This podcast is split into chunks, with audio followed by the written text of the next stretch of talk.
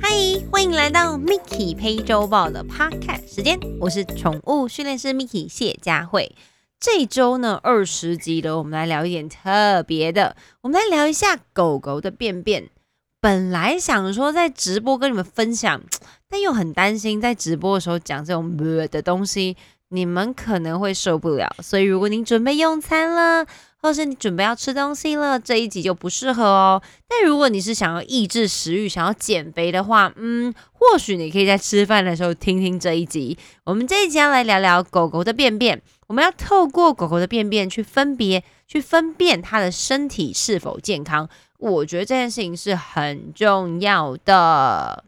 身为一个狗猫的饲主，其实我觉得每天去捡它们的大便，可以去分辨它们今天的身体状况。像现在有很多流行的一种自动猫砂盆，虽然是很方便，虽然猫咪每次上完厕所，它们都会主动清理。但我觉得就是少了一点，嗯，真实性吗？或者是你可以去了解说，哎，今天是不是拉肚子，或是他今天有没有便便，尿的量是不是多或是少？我觉得透过铲猫砂都会去发现，然后包括狗狗的便便跟尿尿，其实也是一样的。那怎么样的便便才算健康呢？我们用最简单的方式，当然它一定是要成型的。然后，另外一件更简单的可以去辨别的事情，就是当你在捡大便的时候，大便会不会粘在地板上？什么意思呢？就是你要捡起来的时候，地板没有痕迹。那很多人可能会觉得说啊，我在水泥地上大，怎么看得出来？其实很简单，透过你捡起来的时候，便便是不是硬的，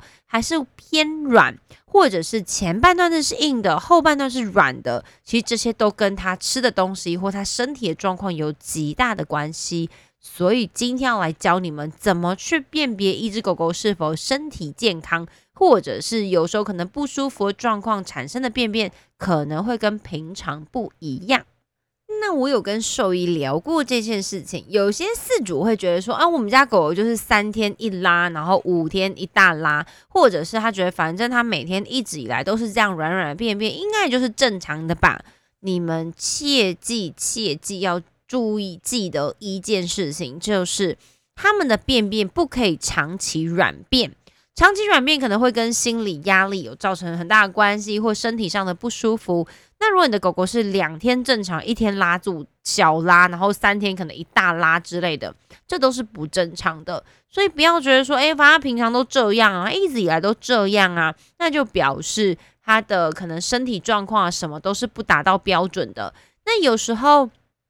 去医院的时候，医生都会跟你说：“哎，狗狗便便状况正不正常啊？一天有没有拉肚？有没有就是大便几次啊什么的？你必须都要很清楚的去观察到这件事情。那如果你说你真的没有办法分辨的话，那麻烦您就是拍照给医生看。我觉得他们都不太会介意这件事情，他们希望可以透过粪便的状况，然后可能颜色啦，然后是否成型啦，捡不捡得起来啊，都其实会有相对的关系。”那它可以更容易的去分辨到说，诶，可能是不是身体有一些特殊的状况？还有，如果你给狗狗吃的量，比如说你每一餐给它是一百克，可是它每次拉出来的东西呢，可能都两百克，或者是它拉出来的东西，好，我讲的数据可能比较夸张一点，但就是你给它这样子量，它却拉出更多，或者是更少，这些其实都是需要去探讨的。严格来说，你应该吃多少要拉多少，或者是说，像有些人会吃生食啦，那相对它便便就会偏少，但是它尿尿的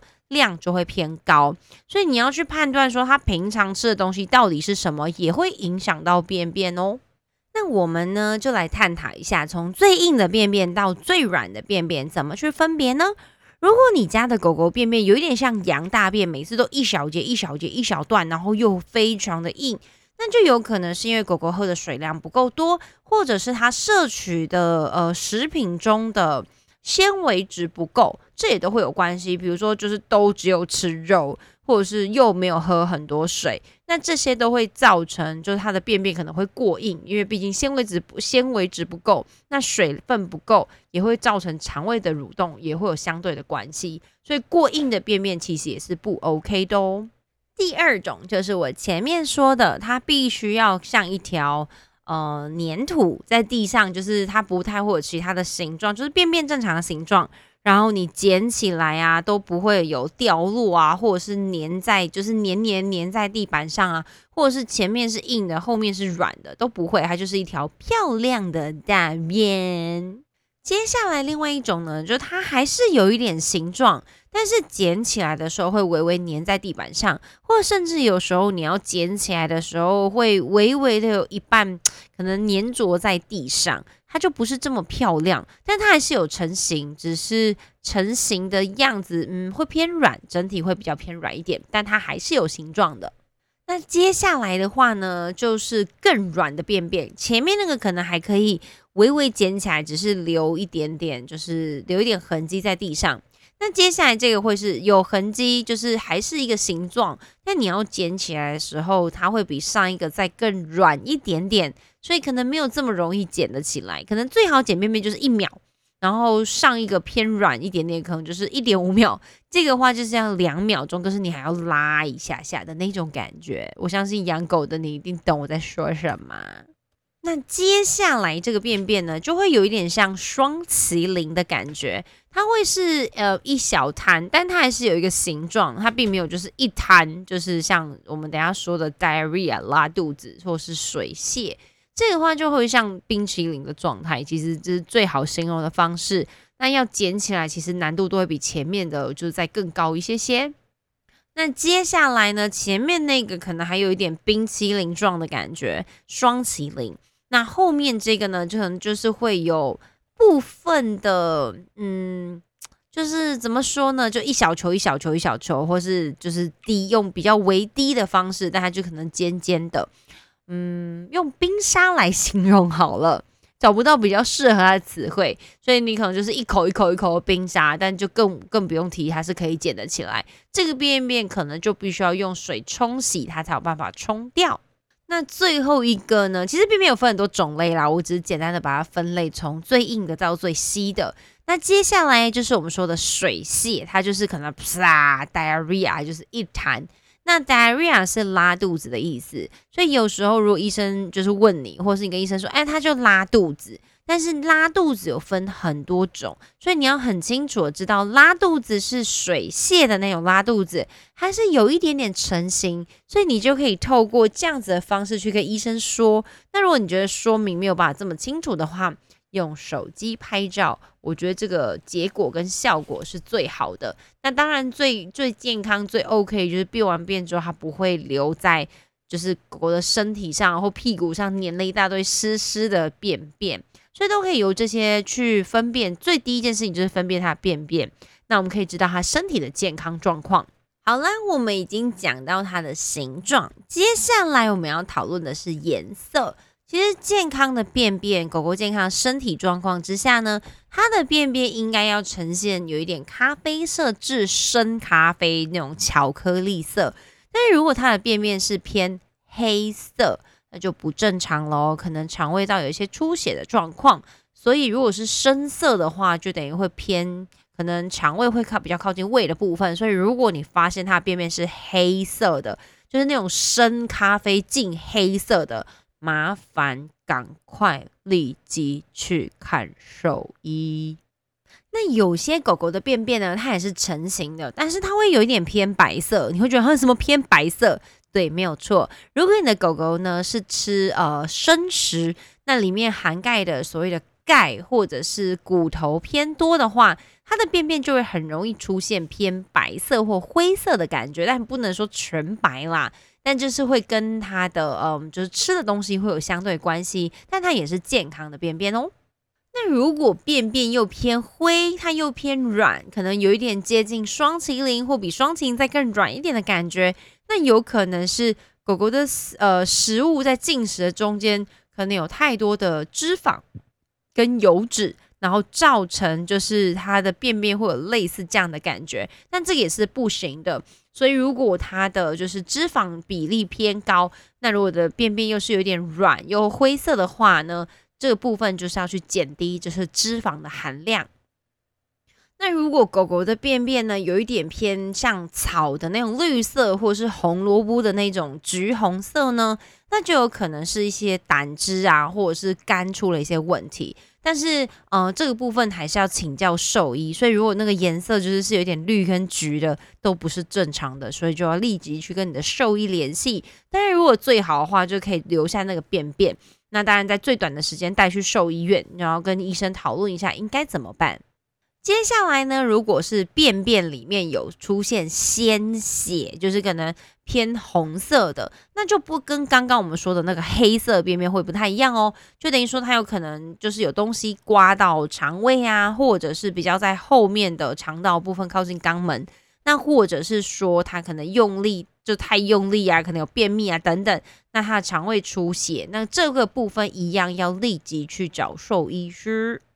然后接下来有时候便便里面就便完之后呢，它会出现一些有点像黏膜的感觉。那这部分可以跟医生讨论，就是为什么会出现这状况。那有时候可能是便秘啊，有时候就等等很多元素。那如果是偶尔就出现过一次，或者说你有增加一些新的食物进去，造成这个结果。嗯，那这个部分你可以再多观察。但如果要比较就是谨慎的话呢，这部分就一样要拍照或者是带着便便去找兽医师。但也不要找带那种可能昨天或前天的便便，可能已经有一点啊太晚了。所以还是一样要比较新鲜的状态。所以如果你受不了带着它去看兽医师的话，那我会建议你就是至少可以拍照给医生看。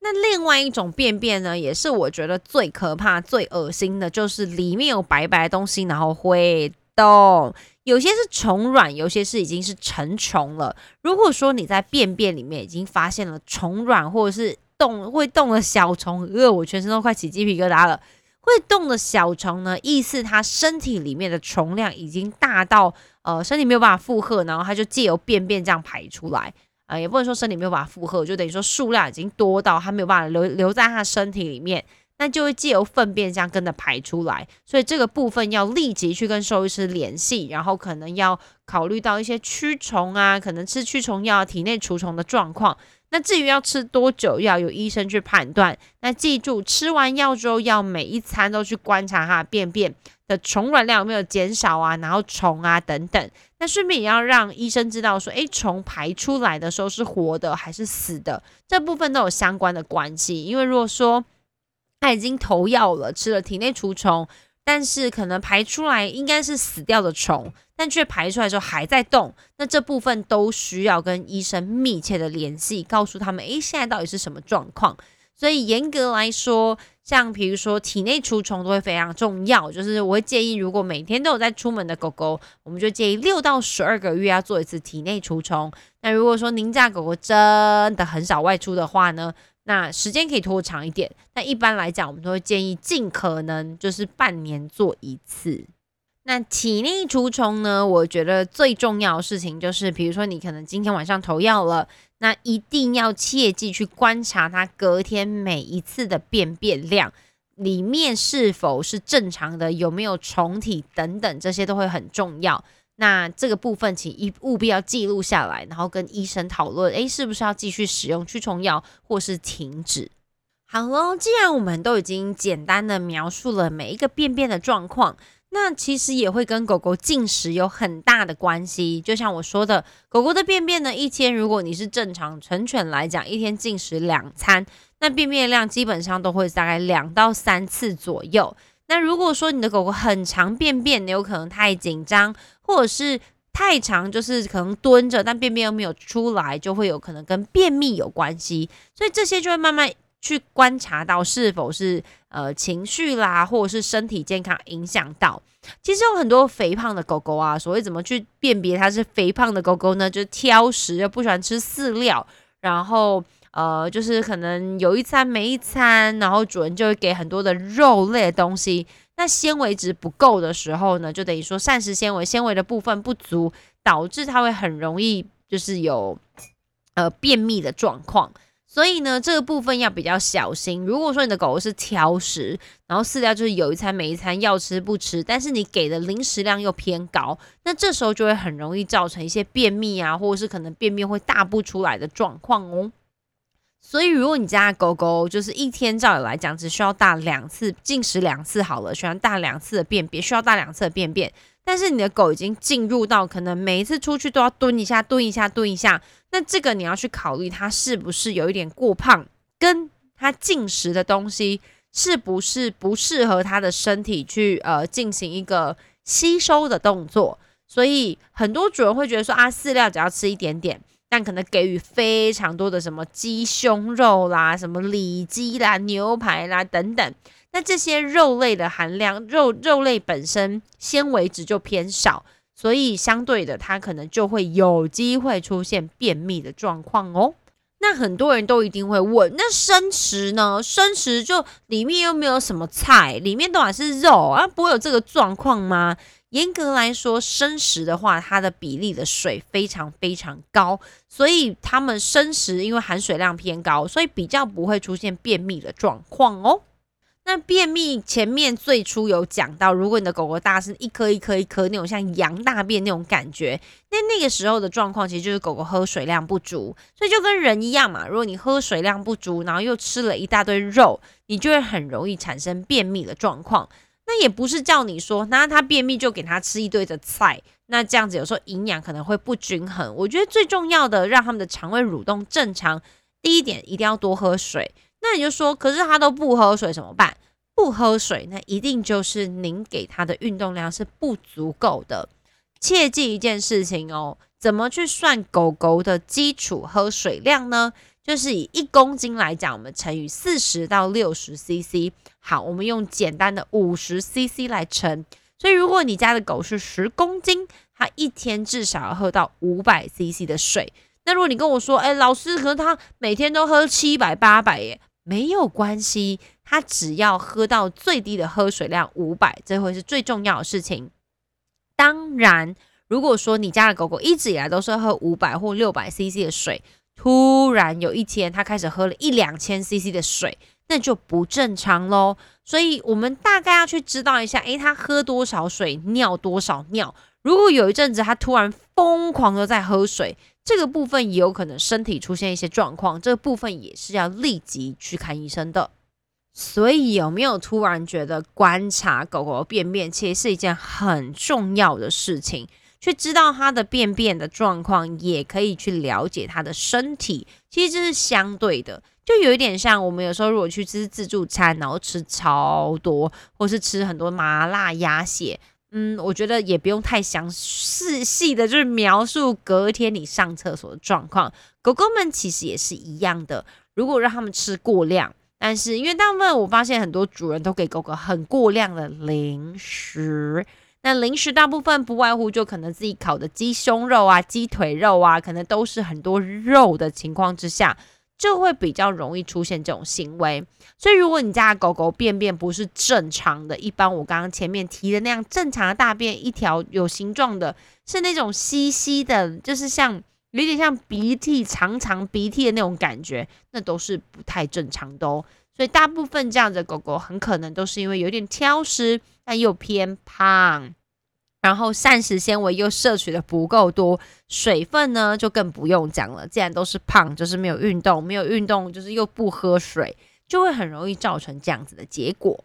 那水喝少了，运动又少了，肠胃蠕动当然就变得不是这么正常，那就会容易造成便秘。那如果说你的狗狗长期处在每次上厕所的时候便便都是偏软的，或者是它吃非常的多，但它还是非常的瘦，那这个时候我们可能就要探讨它的情绪。就像紧张的人，他们肠胃的吸收没有这么好，那这部分跟狗狗是一样的。如果狗狗长期处在比较紧张跟害怕的情况之下，那它身体因为是紧张嘛，所以身体就没有办法好好吸收正确的就是营养成分。那导致它吃进去的东西，身体没有办法吸收，就会很容易拉出来。我手上有一个比较特别的案例，就是曾经有一只红贵宾，它住台中。那因为长期家里的关系比较复杂，那它也常常有时候受虐啊，或者是每个家人对待它的方式不太一样。那我第一次看到它的时候，我就觉得这只狗非常的瘦。他说：“可是它就是吃很多诶，但它都没有就是很胖。”那了解它的情况之下。就发现，哎，原来因为他长期处在非常紧张的状况之下，因为有些家人会突然暴打它，或突然就虐待它，或突然吓它，导致它的身体状况其实是不是很正常的。那花了一点时间去调整之后，它住来住现在住在高雄。那我们花了一点时间去调整，然后也换了一个家庭环境。那狗狗目前整个身体状况啊、体态啊都丰盈很多，然后整个吃饭呐、便便也都变得很正常。所以，如果你家的狗狗长期是属于拉肚子的状况，不要觉得只是因为可能是肠胃不好，多吃益生菌就好了。嗯，或许吃益生菌有帮助，但是如果它的情绪是长期处在很紧张的状况之下，那你一直给它吃益生菌，其实也没有太大的帮助哦。当然，还有一种另外特例的状况，比如说，如果你刚好，比如说出去玩，比如说带我们家狗出去玩，带我们家猫咪出去玩，那因为出去外面玩的时候，它就会过肠胃会过度的蠕动，也会有狗狗造成，因为肠胃过度蠕动，便便还没有形成，它就拉出来了，所以那个时候的便便可能也比较不会成型，会偏软。但是一般来说呢，那个时候你也不用太紧张。比如说，哎，可能前面的便便都是正常的，那因为出去玩，可能有时候吃比较多，或者是活动量又偏大，那导致它可能便便还没有成型，它就拉出来。所以这个时候就多观察就好了。那我的做法是，我只要带我们家狗猫，不管是出去玩、去露营、去游泳，只要去那种两三天的，我都会多带益生菌。但是变成去，本来可能益生菌一天吃两颗，可能因为出去玩会肠胃会过度蠕动，或者说会给他们吃比较多的东西，因为毕竟运动量增加，那我益生菌可能就会加量，加到三颗或四颗左右，那就看你们的益生菌是粉类的还是颗状的，你们其实可以做一些简单的调整。那当然呢，狗狗的肠胃其实没有像人类可以，就今天吃麦当劳，明天吃牛肉面，后天又吃牛排。可能会比较没有办法承受，所以呢，如果说你们在换饲料的时候，或给他们新的东西的时候，请你们慢慢来。什么意思呢？就比如说简单的，你想从 A 饲料品牌换到 B 饲料，请你不要 A 饲料今天全部吃完之后，明天直接改 B 饲料。有时候他们的肠胃有一些呃菌种还没有来得及去接受这些新的食物，还没有办法好好去分解它的时候，它就会很容易造成拉肚子的状况。所以，如果你希望从 A 饲料换到 B 饲料，给他们七到十天的转换期，慢慢转换到新的饲料，我觉得状况会比较好哦。那另外的状况呢，就是如果您想要增加一些，比如说保养品啦，或者是添加一些新的食物到他的生活里面，那这些东西都是他第一次尝试的。这个时候，我也不建议您直接给到瓶子上面的建议量。简单来说，你可能想要给他这个呃新的保养品，那他可能上面会说，哎，十公斤的狗狗又要给他一个汤匙，然后结你不要一回来就说，OK，那我们今天就尝试给他一个汤匙。有时候他的身体也是没有办法适应，所以我都会建议主人给他一个礼拜的时间，可能我们的最终目标是给他一个汤匙，但回来的第一天或第二天，我们就试试看给他四分之一匙就好了。那三到四天去观察它的便便是否拉肚子，或是比较软便的状况。那第三到第四天的时候，我们再慢慢增加到半汤匙，就是二分之一汤匙。然后可能五五到第六天的时候，四分之三汤匙，慢慢进入到实际的重量。所以任何保养品啊，或是你要添加的食物，其实都是一样的，不要一开始就给足上面的建议量。会建议就是这种保养品或添加的商品，呃，食品或者是零食都是一样的哦。那再分享另外一个实际的案例，曾经有一个学生，他家的狗狗基本上之前吃的饲料可能不是这么的好，所以他的狗狗长期处在只要给他新的东西，他一定都会拉肚子，而且给他更越好等级的，就是那种越真实越好的品牌的东西呢，它更容易拉肚子。那之后，他说他听了我的很多建议跟做法，他调整了饲料的来源，就是选择比较健康的饲料，可能费用也比较高一点点的饲料，内容物含量也比较好的，跟它之前相比，就就发现真的把肠胃调整好之后呢，这只狗狗以后不管添加什么东西到它的新的食物里面，可能偶尔给个肉干呐，吃个鹌鹑呐，什么鸵鸟肉啊，袋鼠肉啊。都不会再出现像之前那种，只要给它新食品，它就会就拉到到处都是的状况。所以维持狗狗一个好的肠胃，我觉得还蛮重要的。所以就变成要选择适合他们的食物。那有些狗狗可能对于针对某些特殊的食物，它是不喜欢的，或是它是不爱的。那我们也不一定要强迫它去接受。像我有遇过一些狗狗，它就是不吃任何奶类的东西，那这其实就也没有关系。所以就变成说，你可以由他们每天吃的东西。我们前面聊了很多吃的，但是我觉得不管吃什么进去，我觉得排出来的东西也会很重要。所以今天才会跟你们分享，就是狗狗便便的状况。我们去观察它的便便多与少，都会跟它吃的东西有相对关系。那如果说你家狗狗吃很多，但便便都一点点、一点点、一点点，那这时候你就要去思考东西到底去了哪里了呢？或者是你家狗吃超多，但又超瘦，又拉很多，这时候可能就要去观察到它的情绪或身体状况是不是某个地方出了一些问题，或者是肠胃道吸收不是这么好，有可能是情绪，有可能是身体有状况，所以定期的去做一些身体健康检查，我觉得会是很重要的。那因为现在已经接近年底了，或是明年年初，很多兽医院都会讨呃，就会出一些什么嗯什么那种方案啊、健检方案等等。你也可以去询问您附近的兽医院是否提供这样子的年度健检方案。那你也可以透过这样的方式去知道说，诶，他现在身体的状况是好还是不好啊？那像我们家的扣啦，因为他现在已经十六岁了。那可以去知道说他的身体状况到底是好还是不好，可能没有办法简单透过他这些嗯小地方去观察，当然会很重要。但是对我而言，就是跟兽医生讨论的结果，就变成我们每两到三个月要帮他做一次抽血检查，确保他的身体都一直维持在一定的水平上面。千万不要等到狗狗都已经状况很糟了，可能。不能走了，不能吃了，不能喝了，然后等就是身体都已经很不舒服了才去看医生。因为其实最近看到网络上有很多饲主都是狗狗年纪很大了，然后去了可能又有骨刺，又心脏病，可能又肺积水，可能脚又什么什么什么什么什么的。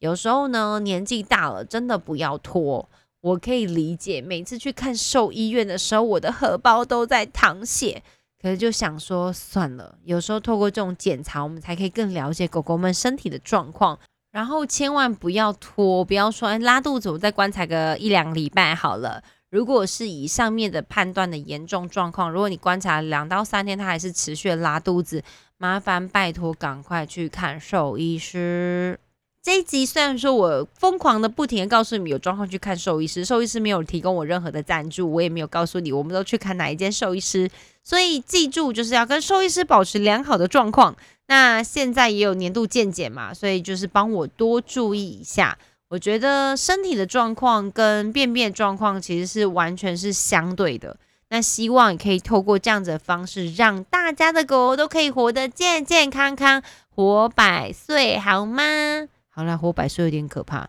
所以不管怎么样，我们会都会希望我们的宠物们可以陪伴我们长长久久。好了，谢谢你们今天的收听，我们 Mickey 陪周报下周见，拜拜。